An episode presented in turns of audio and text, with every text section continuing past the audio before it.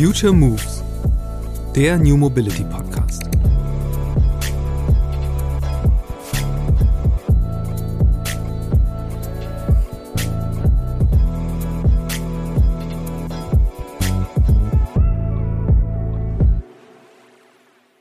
wenn ich durch Neukölln fahre, die ganze neue Teenage-Generation scootet mit diesen äh, E-Scootern rum. Da ist eine Subculture, das, was früher für die Mods das Mofa war, ist heute der E-Scooter. Ich weiß nicht, in wie viele Shootings wir die E-Scooter-Optik irgendein Kit rast oder drei Kits rasen irgendwie mit einem E-Scooter durch die Gegend, wie, wie häufig wir das Zalando, Puma und so weiter schon verkauft haben, als ein, als ein visueller Topos, der kulturelle Relevanz in sich trägt.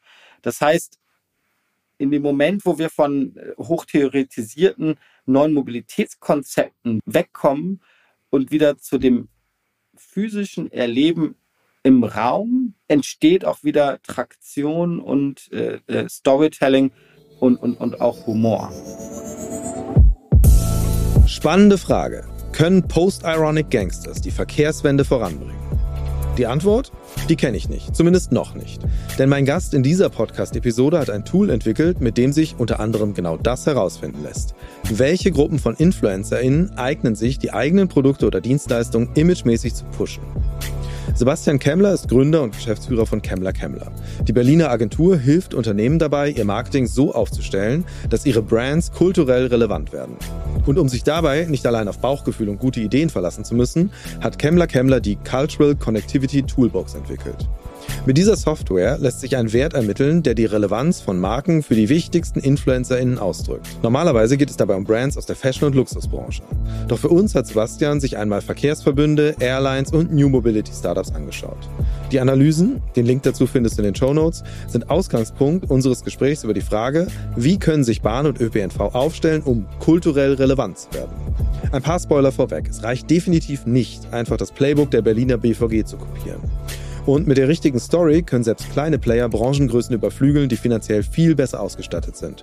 Und die Deutsche Bahn verschenkt aktuell ihr Potenzial, zu einer echten Love-Brand zu werden. Los geht's! Hallo Sebastian, ich freue mich sehr, dass du bei mir im Podcast bist. Hallo, ich freue mich auch hier zu sein.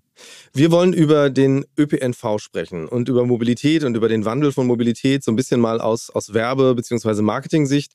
Ähm, das Stichwort, um das es dabei geht, ist kulturelle Relevanz. Jetzt kann man sagen, ÖPNV ist halt erstmal vor allen Dingen nützlich. Ähm, es gibt so ein paar Beispiele von ÖPNV-Brands, sage ich mal, die auch äh, schon eine gewisse kulturelle Relevanz haben. BVG werden wir später noch drüber sprechen.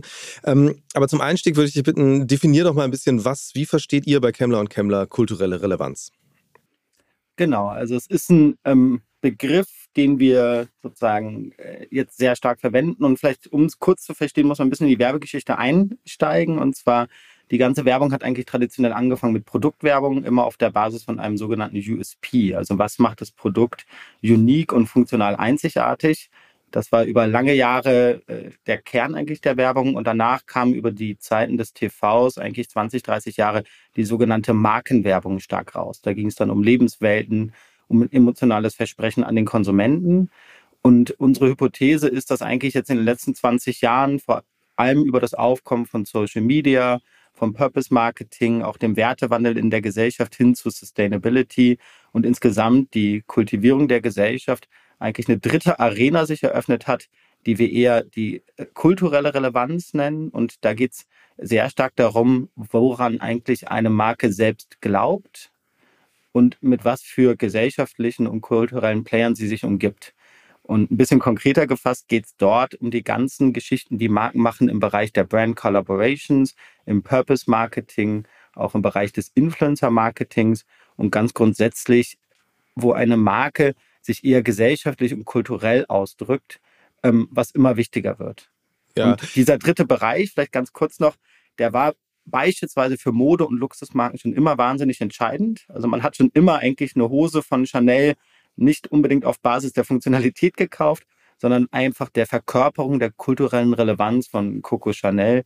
Ähm, und das gilt auch für Luxusmarken. Das Besondere ist, dass diese kulturelle Relevanz sich jetzt in alle Lebensbereiche eigentlich überträgt. Also man kauft heute auch äh, beispielsweise den Bleistift auf Grundlage von kultureller Relevanz. Man kauft die Vase auf Grundlage von kultureller Relevanz. Ähm, eigentlich äh, schwappt quasi dieses Feld der kulturlichen Aufladung in alle Lebensbereiche. Und meine Hypothese wäre, dass das sogar in den Bereich der New Nobility jetzt äh, rüberschwappt. Ich persönlich hoffe das ja sehr, also dass es zumindest ein Ansatzpunkt sein kann, die Mobilitätswende voranzubringen. Ähm, Anlass, dass ich dich eingeladen hatte in den Podcast, war ja auch, dass ich auf dem OMR-Festival gesehen hatte, dass du einen Vortrag dort gehalten hast über ein Tool, das ihr entwickelt habt, das im Grunde ähm, mit dem Versprechen verbunden ist, eben kulturelle Relevanz aus so einem Bereich von so Magie und Glücksgriff äh, hinzuholen in ein, eine planbare Marketingstrategie. Und äh, die Idee, die quasi daraus abgeleitet ist, ist dann natürlich einmal zu fragen, wie kann man das denn anstellen im Bereich vom öffentlichen Nahverkehr oder auch von anderen New Mobility Angeboten. Ähm, deswegen lass uns doch mal über diese ja, Cultural Connectivity Toolbox heißt das Ding, glaube ich. Äh, lass mal drüber sprechen. Also was war die ursprüngliche Idee und wie funktioniert das genau? Die ursprüngliche Idee war in der Tat, wie du es gemeint hast, zu sagen, wie können wir eigentlich kulturelle Relevanz oder auch kulturellen Hype, um es mal ein bisschen plakativer zu sagen, messbar machen wir alle wissen, dass ein Apple-Phone irgendwie cooler und kulturell relevanter ist als ein Samsung und auch ein Huawei-Phone. Ähm, wir können wahrscheinlich alle auf der Straße sagen, okay, die Person, so wie der angezogen ist, äh, hat bestimmt ein iPhone und der hat bestimmt ein Samsung. Die interessante Frage ist aber, wir können diese Unterscheidung in Coolness oder auch Relevanz äh, kaum messbar machen. Wir haben im Bereich der Produktwerbung haben wir jede Menge Metriken, wie wir irgendwie ja. Search Volume und äh, Click-through Rates messen. Im Bereich des Brand Marketings haben wir Awareness-Messung, Brand Consideration. Also wir haben ganz viele Tools entwickelt in den letzten Jahren, aber dieser kulturelle Bereich ähm, ist eigentlich der wilde Westen. Und da haben wir lange geforscht und überlegt, was da die beste Metric sein kann. Und äh, wie du gemeint hast, sind wir auf den Begriff der Konnektivität gekommen. Und zwar haben wir äh, eine Methode entwickelt, nicht nur anzuschauen, wie bekannt eine Marke ist oder wie viele Follower sie haben, sondern wie viele der wichtigsten Influencer dieser Welt, und zwar der Top 5 Millionen weltweit, dieser Marke tatsächlich folgen. Mhm. Also wem, wir haben uns die Frage gestellt, wem folgen eigentlich die Top-Influencer selber? Wem folgt Greta Thunberg? Wem folgt Trevor Scott? Wem folgt Lena Gerkens selber?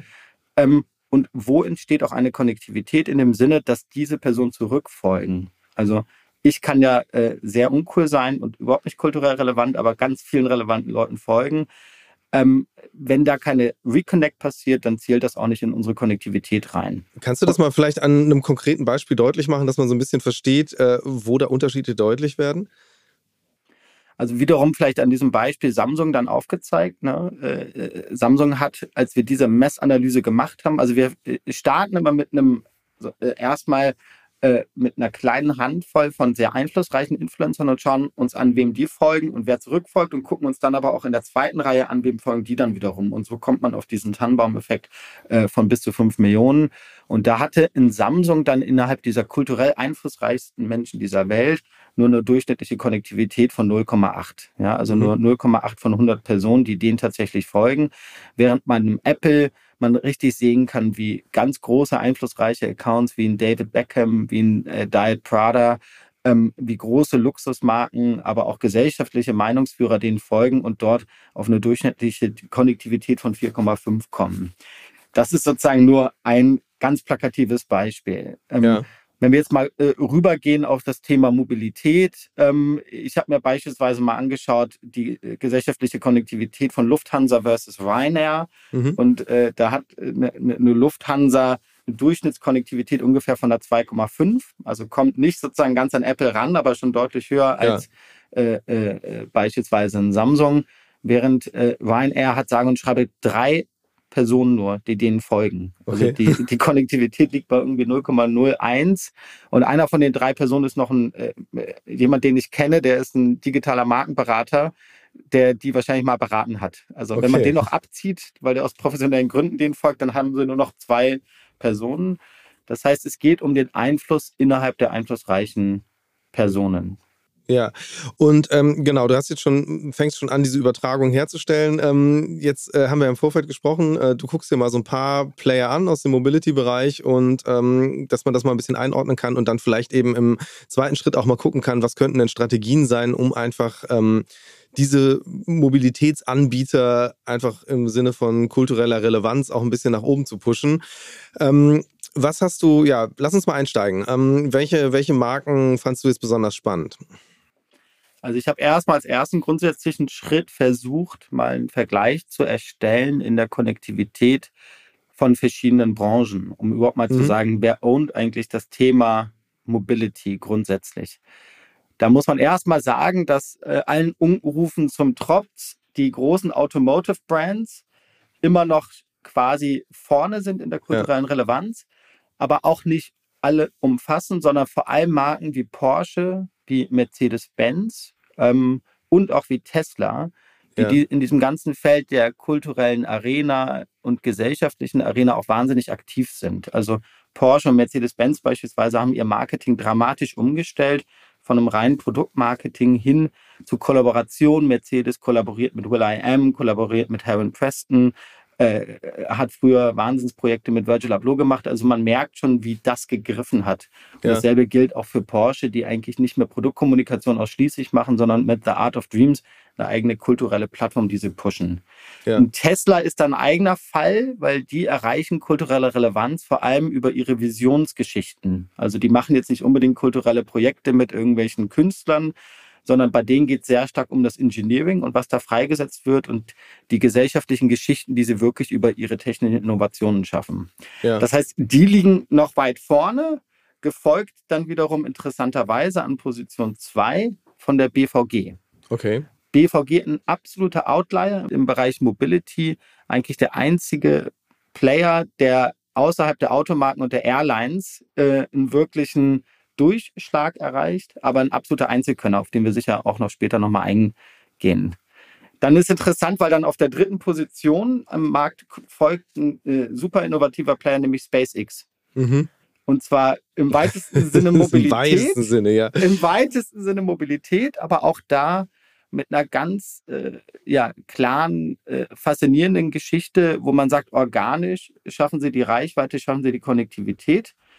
Und dann sozusagen nach diesen Einzelkönnern kommen noch ein paar Airlines und dann kommt eigentlich lange nichts. Und diese mhm. gesamten New Mobility Player, Free Now, Share Now, Bolt und so weiter und so fort, die wir äh, wahrscheinlich im Verlauf dann auch nochmal anschauen wollen, schaffen es eigentlich im Moment noch nicht in diesem Feld der kulturellen Relevanz wirklich durchzuschlagen ja. und in der gesellschaftlichen Imagination auch irgendwie einen Ort einzunehmen.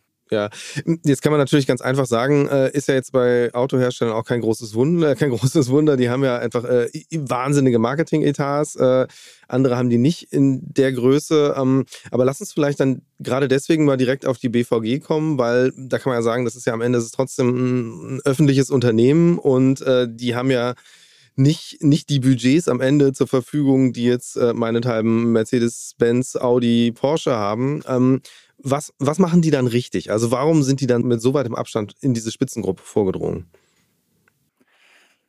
Also zum ersten muss man sagen, in unserem Messtool messen wir zum einen kulturelle Relevanz, aber wir messen auch Markenstärke oder auch Brand. Also wie viel Interesse erzeugt eine Marke im Bereich der sozialen Netzwerke und der digitalen Welt. Und diese Markenstärke, die ist sehr stark abhängig von deinen Marketingbudgets. Also mhm. wenn du viel ausgibst, dann kommst du auf unserer Vertikalachse sehr hoch. Das schiebt dich aber ganz häufig noch nicht so richtig in Sachen kultureller Relevanz. Ich will ja. nur damit sagen, kulturelle Relevanz entsteht nicht in direkter Abhängigkeit von deinen Budgets, sondern eigentlich eher auf Grundlage der Interessantheit deines Storytellings. Was macht BVG richtig? Wir sagen immer, die kulturelle Relevanz, das allererste, was man machen muss, ist eigentlich ein kulturelles Territorium definieren. Also du musst über dein Produktversprechen und über die Markenwelt hinaus eigentlich ein kulturelles Territorium erobern und ein Thema im Raum, das sozusagen andockbar und, und, ja. und äh, fähig ist, überhaupt, dass du mit Künstlern, mit Influencern, mit verschiedenen Branchen, mit Menschen äh, kollaborieren kannst und wo die andocken können. Und da hat man das Gefühl, der erhebt sich ein BVG und hat als kulturelles Territorium für sich diese Berliner Schnottrigkeit, äh, entdeckt und mhm. erobert, ist da stolz drauf auf äh, dieses äh, auch Image äh, von Berlin als äh, die harte, auch leicht zerbrochene, aber deswegen umso faszinierender Hauptstadt und spielen damit. Und spielen damit wahnsinnig äh, selbstironisch, mit einer guten Prise Humor ähm, und machen eigentlich aus ihrer Schwäche eine Stärke. Und das ist ganz klar identifizierbar, artikuliert sich dann auch in den Kollaborationen und in diesem äh, Slogan, weil wir dich lieben. Und man kann das ganz klar erkennen. Und wenn man dann mal rüberwandert und immer auf HVV schaut oder auf den äh, MVV, merkst du ganz klar, die schaffen es eigentlich nicht über ihre funktionale Ebene hinaus, über ihre Produkte hinaus, in irgendeiner Weise einen kulturellen Rahmen, ein Territorium aufzumachen, auf dem überhaupt interessantes Storytelling stattfinden könnte. Ja, ähm, ähm, aber die Frage ist ja dann, die sich sozusagen daran anschließt, warum schaffen die das nicht? Also gibt es einfach nicht, weil München und Hamburg zu reich, zu sauber sind, äh, zu wenig international? Oder ist das, also gibt es tatsächlich jetzt mal aus deiner, deiner ähm, Werber-Marketing-Sicht, gibt es dann eine Strategie, dass man wirklich irgendwie dieses, dieses Feld für sich identifizieren kann, egal was jetzt erstmal der Background ist? Das ist eigentlich die Frage nach unserem Geschäftsmodell. Ähm, weil tatsächlich, wenn man sich anschaut, äh, die Marken, die es schaffen oder die es geschafft haben, in diesem Feld erfolgreich zu sein, haben meistens eine kulturelle Transformation durchgemacht. Mhm. Und diese kulturelle Transformation basierte in der Regel auf einer starken, interessanten neuen Marketingperson, also war sehr personenbezogen. Und äh, meine Hypothese wäre auch bei der BVG, es hat irgendwo angefangen, es hat garantiert mit einer neuen Marketingdirektorin angefangen oder einer Person, die Mut äh, bewiesen hat und dann die Erfolge sozusagen dann danach gekommen sind. Aber in der Regel, wenn du auch äh, äh gerade Traditionsmarken ist spannend, ne? wenn Birkenstock, ja. die sich ja auch irgendwie innerhalb der letzten 15 Jahre von einem Produkt basierten in so einem Cultural Player kann man relativ genau sagen, okay, das war der Moment, als der neue Brand Collaboration Manager reinkam und das umgedreht hat. Und das war ja. immer äh, sehr personenbasiert. Und das hast du bei äh, Rimowa produktbasiert, dann werden die von Homage gekauft. Da wird der neue Approach äh, reingesetzt und dann dreht sich die Marke. HR-Fragen können wir eh nicht lösen hier der, auf der Ebene, wo wir unterwegs sind. Aber was ja vielleicht ganz interessant wäre, das mal so ein bisschen durchzuspielen, was du sagst. Du hast halt eine Traditionsmarke und das hat man ja tatsächlich, also jetzt um bei Hamburg zu bleiben. Ähm, wenn man jetzt mal das Traditionsunternehmen HVV nimmt und äh, die Stadt Hamburg und vielleicht jetzt auch mal überlegt, okay, äh, hier ist halt alles ein bisschen, ein bisschen mehr Premium als in Berlin, würde ich jetzt mal so sagen. Welche Marken kann man denn da dran docken? Was kann man denn da für ein Image versuchen zu kreieren? Also kann man auch tatsächlich in dem Fall konkret mal überlegen, kann man aus der U-Bahn irgendwie auch Luxus machen? Durchaus. Also ich glaube, die allererste Frage, die man sich ähm, stellen muss und die die BVG sich, glaube ich, auch gestellt hat, ist, woran glaubt eigentlich die BVG und äh, woran glaubt eigentlich der HVV in der Form? Also das erste ist fast wie so eine Art von Psychoanalyse, ähm, wobei der BVG, weil wir dich lieben, erstmal stand, wir sind eine bunte Stadt, und wir lieben die Buntheit. Und der ja. Fakt, dass jemand mit einem Döner neben dir einsteigt und dann der ganze äh, sozusagen Waggon nach Döner stinkt, den akzeptieren wir und den umarmen wir. Also ich sag mal eine Hyperdemokratisierung und Hyperradikalisierung. Aus der Reflexion heraus entwickeln sich dann die sozusagen Ideen, die Kollaboration. Und das wäre eine interessante Frage jetzt beim HVV. Woran glaubt eigentlich die HVV selber? Was ist denn der tiefe Kern? Und Jetzt äh, würde ich sagen, das war bei Berlin spezifisch die, die, die Schnoddrigkeit und die, ähm, äh, reich, äh, arm aber sexy Mentalität, die ja. da auch gefeiert wird. Das äh, kann ein Hamburger natürlich überhaupt nicht in der Form übernehmen, aber kann man aus dem hanseatisch-kaufmännischen, kann man aus dem Fakt, dass es vielleicht äh, sauberer ist, äh, kann man aus der, äh, äh aus der Idee, dass Hamburg beispielsweise den Schwüstennahverkehr hat, äh, auch was machen und, und eine Seele abbilden, auf die die Hamburger stolz sein können. Und äh, ich glaube, das ist die erste ja. wirklich komplizierte Frage neben unserer Funktionalität, neben unserem Branding. Was ist denn eigentlich der Glaubenssatz? Und äh, nochmal zusammengefasst, die kulturelle Relevanz, das äh, ist der Unterschied, dass sich die ganzen Marken fragen müssen, was ist denn eigentlich unsere Sicht auf Gesellschaft? Also sie müssen plötzlich eine Meinung entwickeln. Und vielleicht nochmal zwei Sätze, warum ja. das auch der Fall ist. Also das eine ist der Druck, sich eine Meinung, wir nennen das so ein bisschen Bekenntniszwang, der entsteht durch Social Media. Früher musste eine Marke, musste eine HVV nicht auf öffentliche Nachrichten reagieren. Also ob es Corona gab oder es, äh, es gab ja keine Pressemitteilung. Wir äußern uns zum Thema Pride Day. Wir äußern uns zum mhm. Thema Ukraine-Krieg. Wir äußern uns heutzutage auch durch die Taktung von Social Media.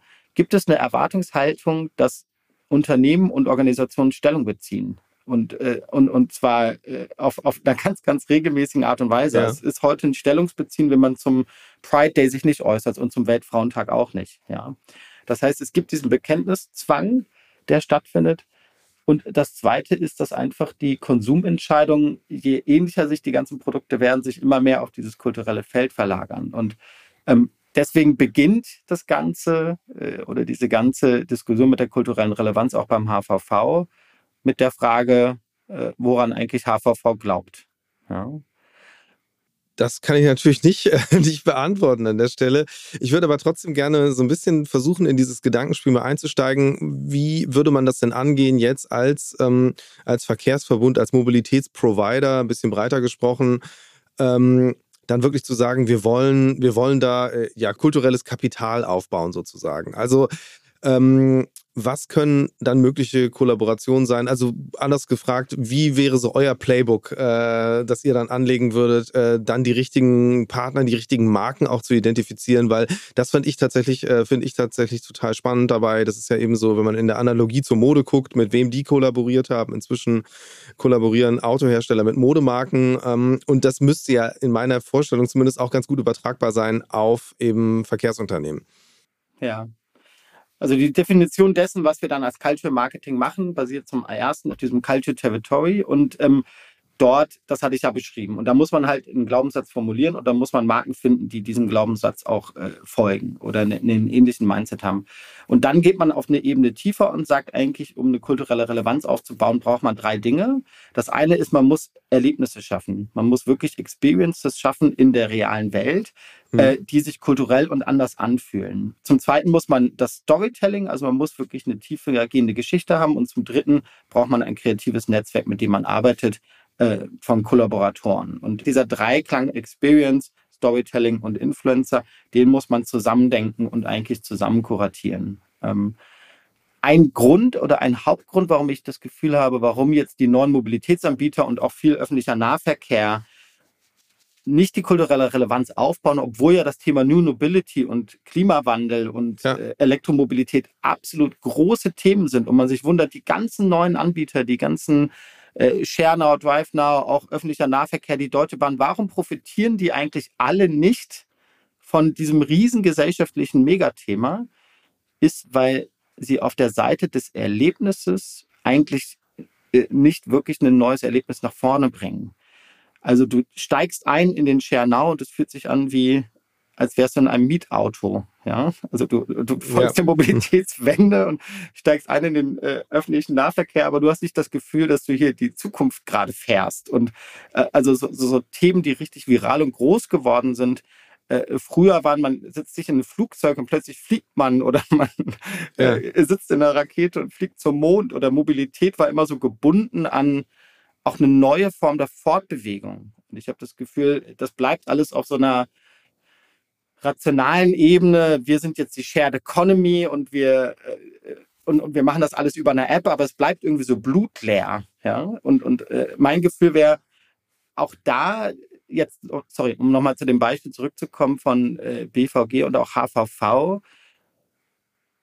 die weil wir dich lieben Kampagne hat nicht nur in den Fokus genommen eine neue Attitüde und ein neues äh, kulturelles Territorium, sondern hat auch die Erfahrung in der U-Bahn zu fahren ja. neu inszeniert. Mhm. Also äh, eigentlich ist man nach der BVG-Kampagne mal reingegangen und hat sich plötzlich erfreut an den ganzen Freaks, sage ich mal, die einsteigen und die du triffst und mit denen du Umgang hast. Und die haben eigentlich umgedeutet, was es bedeutet, von A nach B zu kommen, nämlich nicht nur von da nach dort zu kommen, sondern eigentlich einzusteigen in das bunte Berlin. Ja? ja. Und, und, und da nicht zu lesen und nicht irgendwas anderes, sondern eigentlich das wahrzunehmen und das zu feiern und haben damit eigentlich das Erlebnis umgedeutet. Und das wiederum äh, passiert gerade nicht, sozusagen, würde ich sagen, für den HVV oder MVV im Sinne von, wie haben sie denn neu gedeutet, was das Erlebnis ist?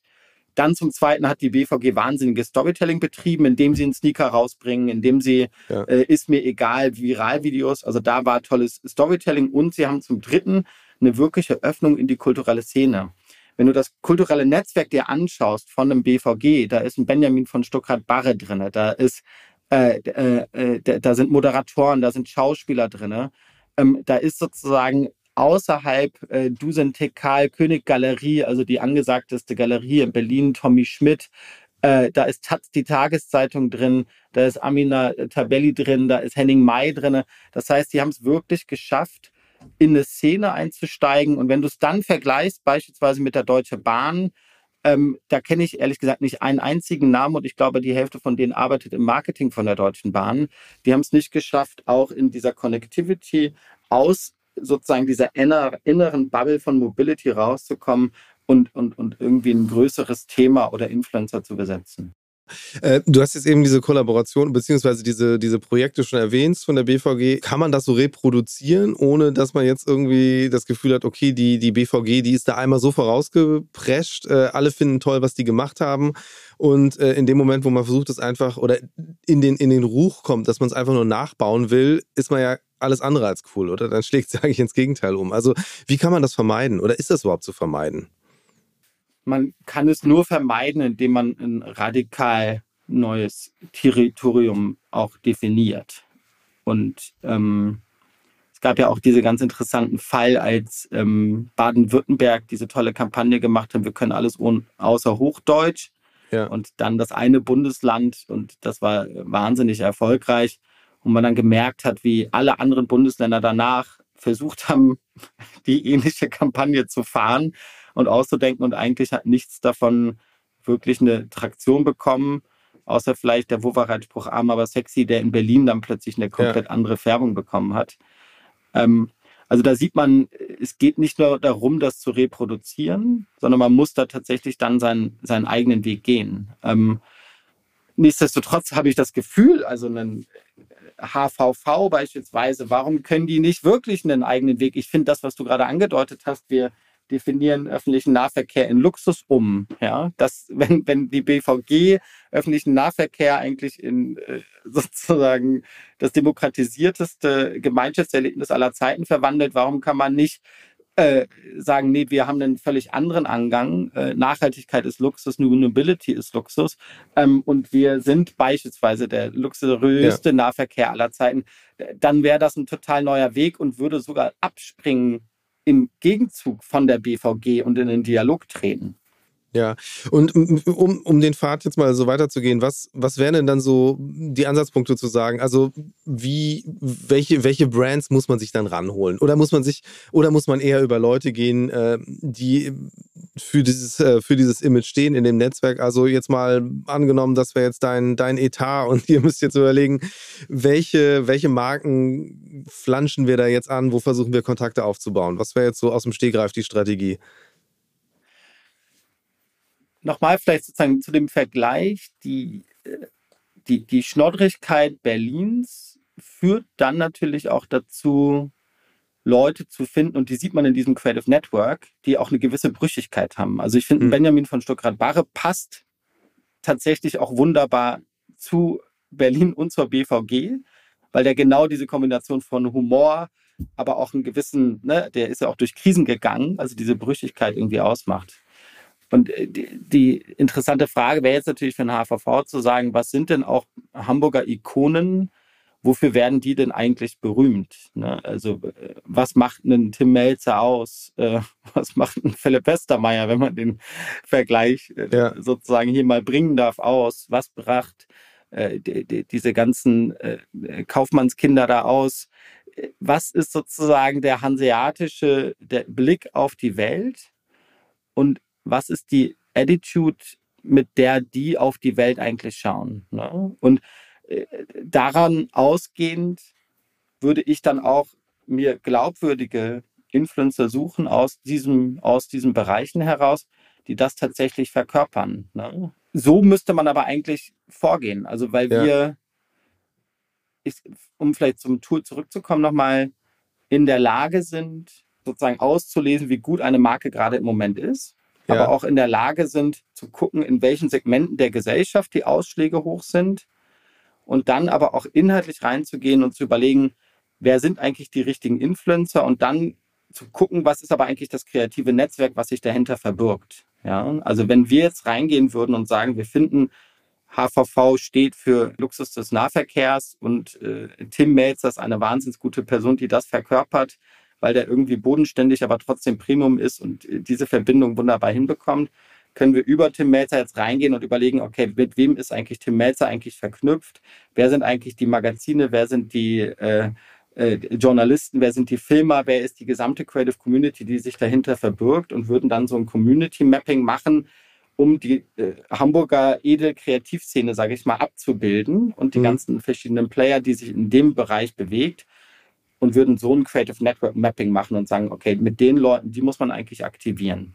Und dann würden wir uns die nächste Frage stellen, was ist denn das kulturelle Projekt, das diese Leute gemeinschaftlich mit uns und mit der HVV umsetzen können? Also so ein bisschen so wie der Sneaker Adidas ja. plus BVG wunderbar gepasst hat, weil es die Streetkultur und die Schnoddrigkeit und alles zusammengebracht hat, müsste man sich überlegen mit HVV, was ist denn die Aufgabe, die wir gemeinsam mit diesem Creative Network zusammen lösen können und würden diesen Prozess dokumentieren. Also unsere ganze Kommunikation wäre eigentlich auch nicht mehr eine Werbekampagne oder einfach nur irgendwelche Posts, sondern es wäre eine Dokumentation dieses kulturellen Projekts, was wir gemeinschaftlich mit denen ja.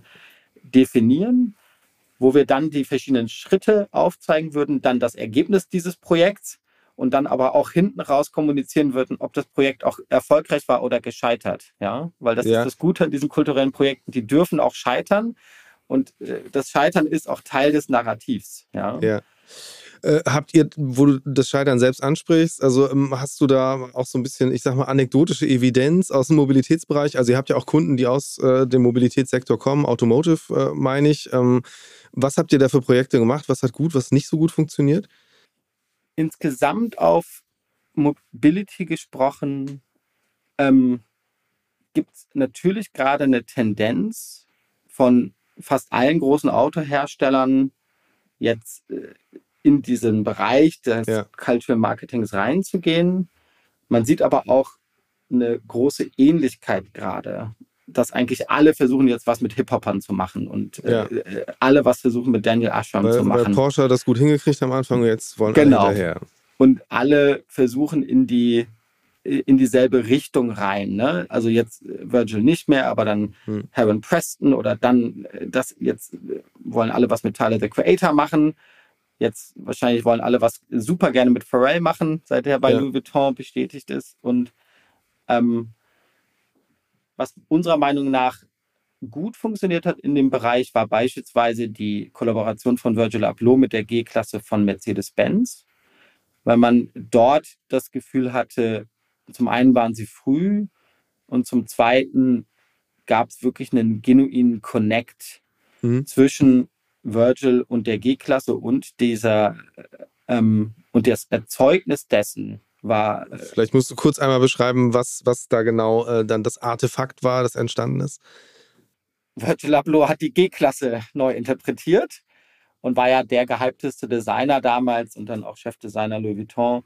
Ähm, der in ganz vielen, der ja Off-White gegründet hatte und äh, es, es, kam halt dieses spektakuläre neue Auto raus und die Besonderheit war, dass wirklich der Creator, die Handschrift des Creators spürbar war und das wirklich als ein gemeinschaftliches Kollaborationsprojekt auch funktioniert hat. Und ich würde sagen, das ist ein gutes Beispiel. Und das war auch ja. ein Artefakt und Erzeugnis, ähm, wo man gemerkt hat, da kamen beide Seiten tatsächlich zusammen. Ähm, was unserer Meinung nach weniger gut funktioniert, sind diese sämtlichen Kollaborationen, wo eigentlich die Creator und Artist lediglich als Gesichter einer Kampagne verwendet werden. Deswegen kommt auch für uns diese Umdeutung oder ist die so wichtig, auch wenn die vielleicht auf einer verbal subtilen Ebene stattfindet, dass wir sagen, nee, es geht gar nicht mehr um Kampagnen, weil in der Kampagne es immer nur darum geht, etwas Existierendes zu kommunizieren, sondern es geht eigentlich um Projekte. Und in dem Moment, wo eine sozusagen eine, eine, eine Kollaboration ein wirkliches Projekt ist, wird auch tatsächlich zusammengearbeitet. Ja. ja. Äh, Gerade dazu, also ich hatte jetzt äh, im Vorfeld ähm, bei euch auf, der, bei, auf eurem Instagram-Account gesehen, ähm, ihr habt da auch gerade so eine ähm, Ja, so ein Projekt äh, mit Puma war das, glaube ich, ähm, wo im Fokus dann steht, dass man bestimmte Micro-Communities in Städten anspricht. Äh, wie wichtig ist das eigentlich wirklich in diese reale Welt zu gehen? Weil ich meine, klar, ein so ein Produkt zu machen, das einmal komplett durch soziale Medien durchgereicht wird, äh, ist natürlich eine super Sache. Ähm, aber so wie ich das deute, geht es da ja schon darum, auch ein bisschen nachhaltigere Verknüpfungen zu schaffen. Ähm, was genau ist der Hintergrund dabei? Im Prinzip geht es bei Marken heute gar nicht mehr so da, stark darum, was die für eine Headline haben, sondern mit wem sie verknüpft sind.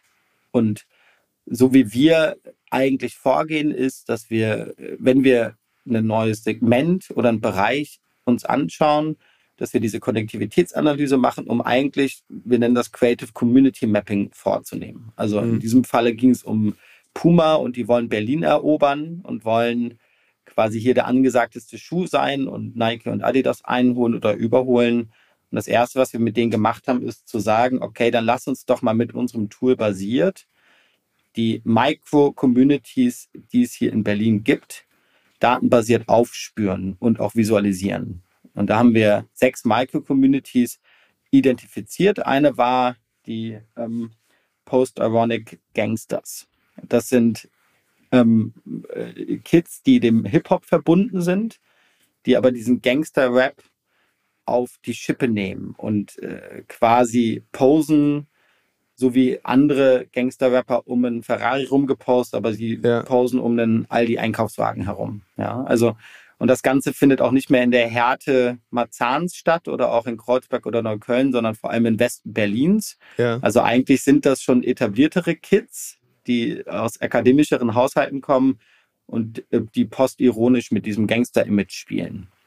Und das konnten wir aufspüren, konnten dann über unser Tool das gesamte Netzwerk mappen und dann äh, mit Puma an der Stelle andocken, weil die halt haben alle noch nicht so hohes Following, aber haben eine wahnsinnig hohe Konnektivität. Das heißt, ja. Äh, wir kriegen die relativ günstig eingekauft, weil die up and coming sind, aber die haben eine Wahnsinnsrelevanz. Und dann haben wir einfach uns organisch mit denen rein integriert und die machen viele Live-Hip-Hop-Sessions und gesagt, okay, wir kommen eigentlich nur rein, wir, wir nutzen unseren Schuh und Puma kommt als eine Plattform dort rein, um diese Community zu featuren. Und das ist jetzt gerade der, der Startpunkt, dass wir das gesamte Shooting in deren Umfelder gemacht haben, dass wir es dort in ihren Umfeldern direkt plakatieren, aber dann die Bilder, die wir dann plakatiert haben aus ihrem Umfeld breit in ganz Berlin äh, äh, äh, verbreiten und, ja. und, und amplifizieren.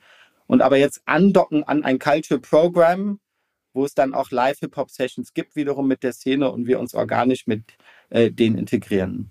Ja. Und das ist jetzt auch der erste Flight. Es gibt jetzt eine zweite, auch total spannende, die darf ich jetzt aber noch nicht verraten, äh, Micro-Community dann als nächstes kommt, wo wir dann entsprechend die zweite und dann eine dritte Community aktivieren und das äh, dann Teil des Campaignings ist liegt ja auf der Hand, dass da sehr viel so Coolness, sage ich mal, äh, ein bisschen uncool selbst äh, drin steckt, aber äh, so eine Herangehensweise zu haben, äh, ist sowas überhaupt, also wäre sowas überhaupt übertragbar auf jetzt Bus und Bahn? Also äh, einfach als Idee, also Hintergrund der Frage, ist das, ähm, ist diese, diese, dieser Begriff von ähm, kultureller Relevanz eigentlich so so offen, dass man wirklich sagen kann, im Grunde kann man das für alle Bereiche ähm, dienlich machen. Also, dass man tatsächlich auch sagt, okay, man, man nimmt sich jetzt die Leute, die halt relevant werden und äh, bindet die schon mal an die eigene Marke, um dann einfach äh, mit denen zu wachsen in diesen Bereichen. Also würde sowas auch für einen öffentlichen Nahverkehr funktionieren? Also definitiv, weil ähm, es gibt wirklich quasi keinen Lebensbereich. Also ich habe selbst gerade eine Wohnung gebaut und habe mich dann selber dabei ertappt, dass selbst der Lichtschalter und der Strahler ähm, eine kulturelle Relevanz aufweisen mussten. Und äh, zuletzt habe ich sogar eine Toilette gekauft von Laufen, die designt war von Konstantin Gricic, also einem der äh, äh, gehyptesten Produktdesigner, wo ich mich natürlich auch selber erschreckt habe. Es liegt jetzt nicht daran, dass ich unendlich viel Geld habe, sondern dass man eigentlich gemerkt hat, es gab eine kulturelle Community hinter jedem dieser einzelnen Felder. Es gab eine Community ja. hinter Fliesen, es gab eine Community hinter Bodenbelegen äh, äh, und, und genauso gibt es auch eine Community hinter ähm, Mobilität und Mobilitätsangeboten. Ähm, mein Gefühl ist aber, dass unter diesem, dieser, dieser Begriff Mobilität auch an sich immer so ein abstrakter bleibt. Also man nennt es dann die öffentlichen Mobilitätsangebote. Ja. Und es kriegt irgendwie so eine komische Lebensferne, die, äh, die ganz, ganz schwer aufzuladen ist und auch ganz schwer zu hypen. Ja? Ähm, deswegen ist auch die ganze Zeit meine Frage, wie kommen wir wieder zurück zu den Erlebnissen und wie wir uns wirklich im öffentlichen Raum physisch auch bewegen, wie können wir das überinszenieren zurück? Weil wenn ich jetzt mal, ich habe viel über Beispiele ge gesprochen im Bereich der neuen Mobilität, wo ich das Gefühl habe, da wurde null kulturelle Relevanz aufgebaut. Aber es ja. gibt tatsächlich auch Beispiele und ganz spezifisch würde ich sagen, die Elektromobilität bei den Fahrrädern, die es absolut geschafft haben, kulturelle Relevanz aufzubauen über Van Move, über ja. Cowboy, über Tern, über äh, Muli Bike, über, also da gibt es ja eine ganze Reihe von absolut, also das, ich würde ja sagen, das Elektrolastenfahrrad ist eigentlich äh, das iPhone meiner Generation. Ähm, wenn ich hier den Fuhrpark anschaue, mhm. wie viel 1000 Euro hier vor der Agentur stehen, ja. dann ist das ja absolut kulturell relevant im Gespräch und vor allem ein sozialer Statusausweis, der äh, funktioniert hat. Äh, ein zweiter Bereich, wo ich das Gefühl habe, wo die Elektromobilität absolut angekommen ist, ist in diesen E-Scootern. Da ist die, wenn ich durch Neukölln fahre, die ganze neue Teenage-Generation scootet mit diesen äh, ja. E-Scootern rum. Da ist eine Subculture, das, was früher für die Mods das Mofa war, ist heute der E-Scooter. Ich weiß nicht, in wie viele Shootings wir die E-Scooter-Optik irgendein Kit rast oder drei Kits rasen irgendwie mit einem E-Scooter durch die Gegend, ja. wie, wie häufig wir das Zalando, Puma und so weiter schon verkauft haben, als ein, als ein visueller Topos, der kulturelle Relevanz in sich trägt. Das heißt, in dem Moment, wo wir von äh, hochtheoretisierten neuen Mobilitätskonzepten wegkommen und wieder zu dem physischen Erleben im Raum, entsteht auch wieder Traktion und äh, äh Storytelling und, und, und auch Humor. Ja, äh, glaube glaub ich total. Also, weil das ist ja was, was man eigentlich auch weiß, dass man ähm, über, über Vernunft niemanden dazu bringt, sein Auto stehen zu lassen. Also, so klar, allen Leuten ist die Umwelt wichtig, aber im Zweifel sticht dann irgendwie der Zeitgewinn es doch aus. Und dass da halt diese Leerstelle ist, dass man weiß, man braucht irgendwas anderes, was, was die Begehrlichkeit weckt äh, oder die Coolness tatsächlich trotzdem äh, stolz, sage ich mal, äh, Bahn zu fahren, äh, obwohl es gewisse, gewisse Downsides mit sich bringt, was Zeit angeht oder andere Leute, die man um sich rum hat oder den Döner eben neben sich. Ja, und es gibt äh, einen ganz interessanten Bereich, weil wir tiefer in die Daten reingeschaut haben, der sich gerade komplett neu erfindet in Bezug auf das Erlebnis, das ist die, äh, sind die Airlines. Mhm. Und zwar haben wir da auch reingeschaut, wer ist da eigentlich das kulturell Relevanteste, ist tatsächlich die Lufthansa. Und dann folgen aber, und das ist super interessant für den Dachraum, kulturelle Relevanz Nummer zwei und drei sind Qatar Airlines und Etihad. Okay. Und man ist völlig erstaunt erstmal, weil die ja, wenn du anschaust, wie viele Passagiere sie fliegen, äh, relativ gering sozusagen ja. von der Relevanz sind jetzt im Vergleich zu EasyJet, Ryanair und diesen ganzen anderen Geschichten und auch im Vergleich zu Traditionsplayern wie jetzt British Airways, KLM oder auch Air France, würde man sich schon denken, wie kommen die eigentlich dahin? Und äh, was wir aber sehen, was diese Airlines machen, ist, die verwandeln Fliegen wieder in ein Luxuserlebnis. Hm. Es findet gerade eine Umdeutung statt von Fliegen als Massentransport hin wieder zum äh, Luxustransport. Zum einen finanziell wird es wieder teurer, aber auch es wird ein moralischer Luxus den man ja. sich leisten will oder kann. Ähm, und da sind diese Etiads und Katar, ne, so kritisch man auch viele der Staaten, die dahinter stehen, sieht, die, die bringen gerade wieder eine neue Fantasie rein. Und wenn du dir deren Creative Network anschaust, das ist ganz interessant, hast du dort wirklich Luxus-Player, die sich sonst mit äh, Louis Vuitton und Chanel und Prada umgeben, die prägen das Kreativnetzwerk auch von mhm. Etihad und von Katar. Während wenn du dir das Creative Network hinter British Airways und äh, Air France anschaust, dann fühlt sich das eher an wie die Kulturinstitutionen der Briten. Wahnsinnig intellektuell. Das Zeitmagazin folgt Air France und äh, irgendwelche französisch sprechenden Autoren. Das ist wahnsinnig akademisch, aber tatsächlich äh, nicht so dicht dran am Erlebnis. Und es ist ein interessanter Prozess, gerade zu sehen, wie sich auch die Airlines gerade kulturell neu aufstellen und sich in diesem Bereich des Luxus äh, bewegen und damit auch eine gewisse Traktion finden. Und das wieder zurückbringt, ja, dass sich der öffentliche Nahverkehr auch neu aufstellen muss und überlegen, welche Form der Fortbewegung sie auch erobern möchten. Ja, ich, ich bin auf jeden Fall sehr gespannt, was da für Ansätze kommen werden, weil ich schon ähm, der festen Überzeugung bin, dass es eben nicht reicht, einfach zu sagen, wir sind halt da und jetzt sind wir auch noch mit, einer, mit einem 49-Euro-Ticket preiswert verfügbar, sondern dass man eben, um mehr Leute reinzuholen, dass es am Ende nicht nur über den Preis funktionieren wird, sondern auch über Image und äh, dass man da noch viel hinzugewinnen kann.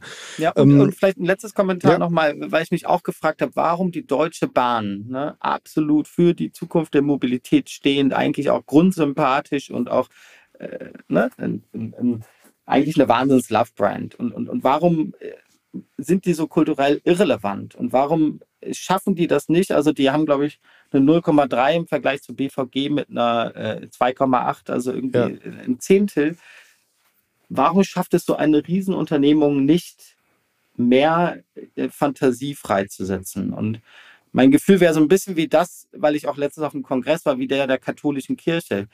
Die haben gerade so große interne Probleme, dass sie fast das Gefühl haben, sie müssen ihre gesamten internen Probleme erst lösen, bevor sie anfangen, sich wieder nach vorne gehend auch kommunikativ aufzustellen. Also die äh, katholische Kirche ist natürlich mit ihren ganzen Skandalen und mit ihren ja. internen Geschichten so wahnsinnig beschäftigt und wollen sich da erst aufräumen. Und man hat auch das Gefühl, die Bahn ist in irgendwie so einer Art von Schockstarre, bis die ihr ganzes, äh, ihre Verspätung, ihre strukturellen Probleme gelöst haben, bevor die wieder anfangen, in die Kommunikation und auch nach vorne zu gehen. Und wenn man an die Kommunikation der Deutschen Bahn, vielleicht geht es nur mir so, aber ich denke immer noch an die Printanzeige von vor zehn Jahren von Jung von Matt, wie irgendwie jemand ins Lenkrad beißt und sonst fällt mir nur das Deutsche Bahnmagazin ein.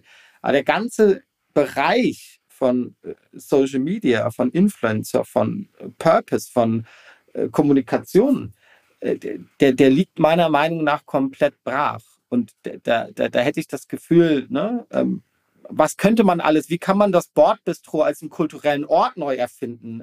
Ja. Äh, ein, ein Wahnsinns, ein, ein Wahnsinns-Asset, was man da hat, wo man die, die, die, die, die größten Influencer dieser Welt zusammenbringen könnte, um äh, Mobilität neu zu erfinden. Ähm, findet aber wahnsinnig wenig statt. Vielleicht, vielleicht äh, äh hört ja die eine oder andere Person zu und fühlt sich jetzt inspiriert, die eigene Brand weiter denken zu wollen. Ähm, ich äh, danke dir auf jeden Fall für die vielen Impulse und äh, ja, Insights in, in die Daten, die ihr aus eurem Tool rausziehen könnt. Ganz zum Schluss äh, möchte ich noch zu einer Rubrik kommen. Und zwar ist es der Mix der Woche, wo ich mit meinen GästInnen darüber spreche, wie sie selbst sich von A nach B fortbewegen im Alltag. Ähm, wie sieht das bei dir aus? Also da bin ich tatsächlich voll Klischee als ähm, äh, ich würde mich ja auch als so Lastenrad. Lastenrad. Also ich bin mit dem E-Lastenrad von Tern okay. unterwegs. Ich habe tatsächlich auch vier Kinder, muss man dazu sagen. Gut. Ähm, und bin grün bewegt. Insofern ist, äh, bin ich da unterwegs. Aber wir haben nicht nur das E-Lastenrad, sondern wir haben gleichzeitig noch einen Cowboy, also auch noch ein E ähm, Fahrrad, was ich aber umgerüstet habe mit einer Anhängerkupplung, dass ich noch mhm. einen Anhänger ranmachen kann von Thule, plus nochmal ähm, zwei Kindersitze da oben drauf. Also wenn die Leute wow. mich sehen, ich, ich bin quasi mit einem Mini-Elektrozug mit vielen Kindern in der Stadt unterwegs ja. ähm, und, und im Kiez bekannt. Äh, und äh, wie, wie ist das mit öffentlichem Nahverkehr? Nutzt du den? Oder ihr als Familie? Äh, nutze ich die äh, ganze Zeit. Ähm, wenn die Aufzüge, die meinen E-Zug aufnehmen und irgendwo hinfahren müssen, nicht kaputt sind. Ähm, insofern, doch, das äh, ist, ist absolut. Ähm, wir haben tatsächlich auch nicht selber ein Auto, weil es auch drüben in Neukölln überhaupt keine Möglichkeit gäbe, das äh, ja. zu parken. Ähm, also insofern, nee, wir sind äh, ganz viel mit E-Fahrrads oder mit Bussen oder Bahnen unterwegs. Okay, siehst du, dann hast du die, die Verkehrswende schon hinter dich gebracht. Äh, Würde mich freuen, wenn ihr einen Anteil daran nehmt, äh, die noch weiter auch in andere Zielgruppen zu tragen. Ähm, ganz, ganz herzlichen Dank für das Gespräch. Genau, und vielleicht noch letzter Hinweis. Ähm, ich habe ja viele Daten und Fakten hier erwähnt, dass wir das in den Shownotes auch dann verbinden können, dass man sich das auch nochmal anschauen kann, live und in Farbe was manchmal ein bisschen abstrakt bei auf, je, auf jeden bleibt. Fall, genau, wichtiger Hinweis, weil es ja am Ende ist ein sehr visuelles Tool und äh, das lohnt sich auf jeden Fall, weil das die Verständlichkeit doch nochmal auch erhöht. Das machen wir so. Danke dir. Super, vielen Dank. Ciao, ciao. Future Moves, ein Podcast von OMR und Hamburg Messe und Kongress.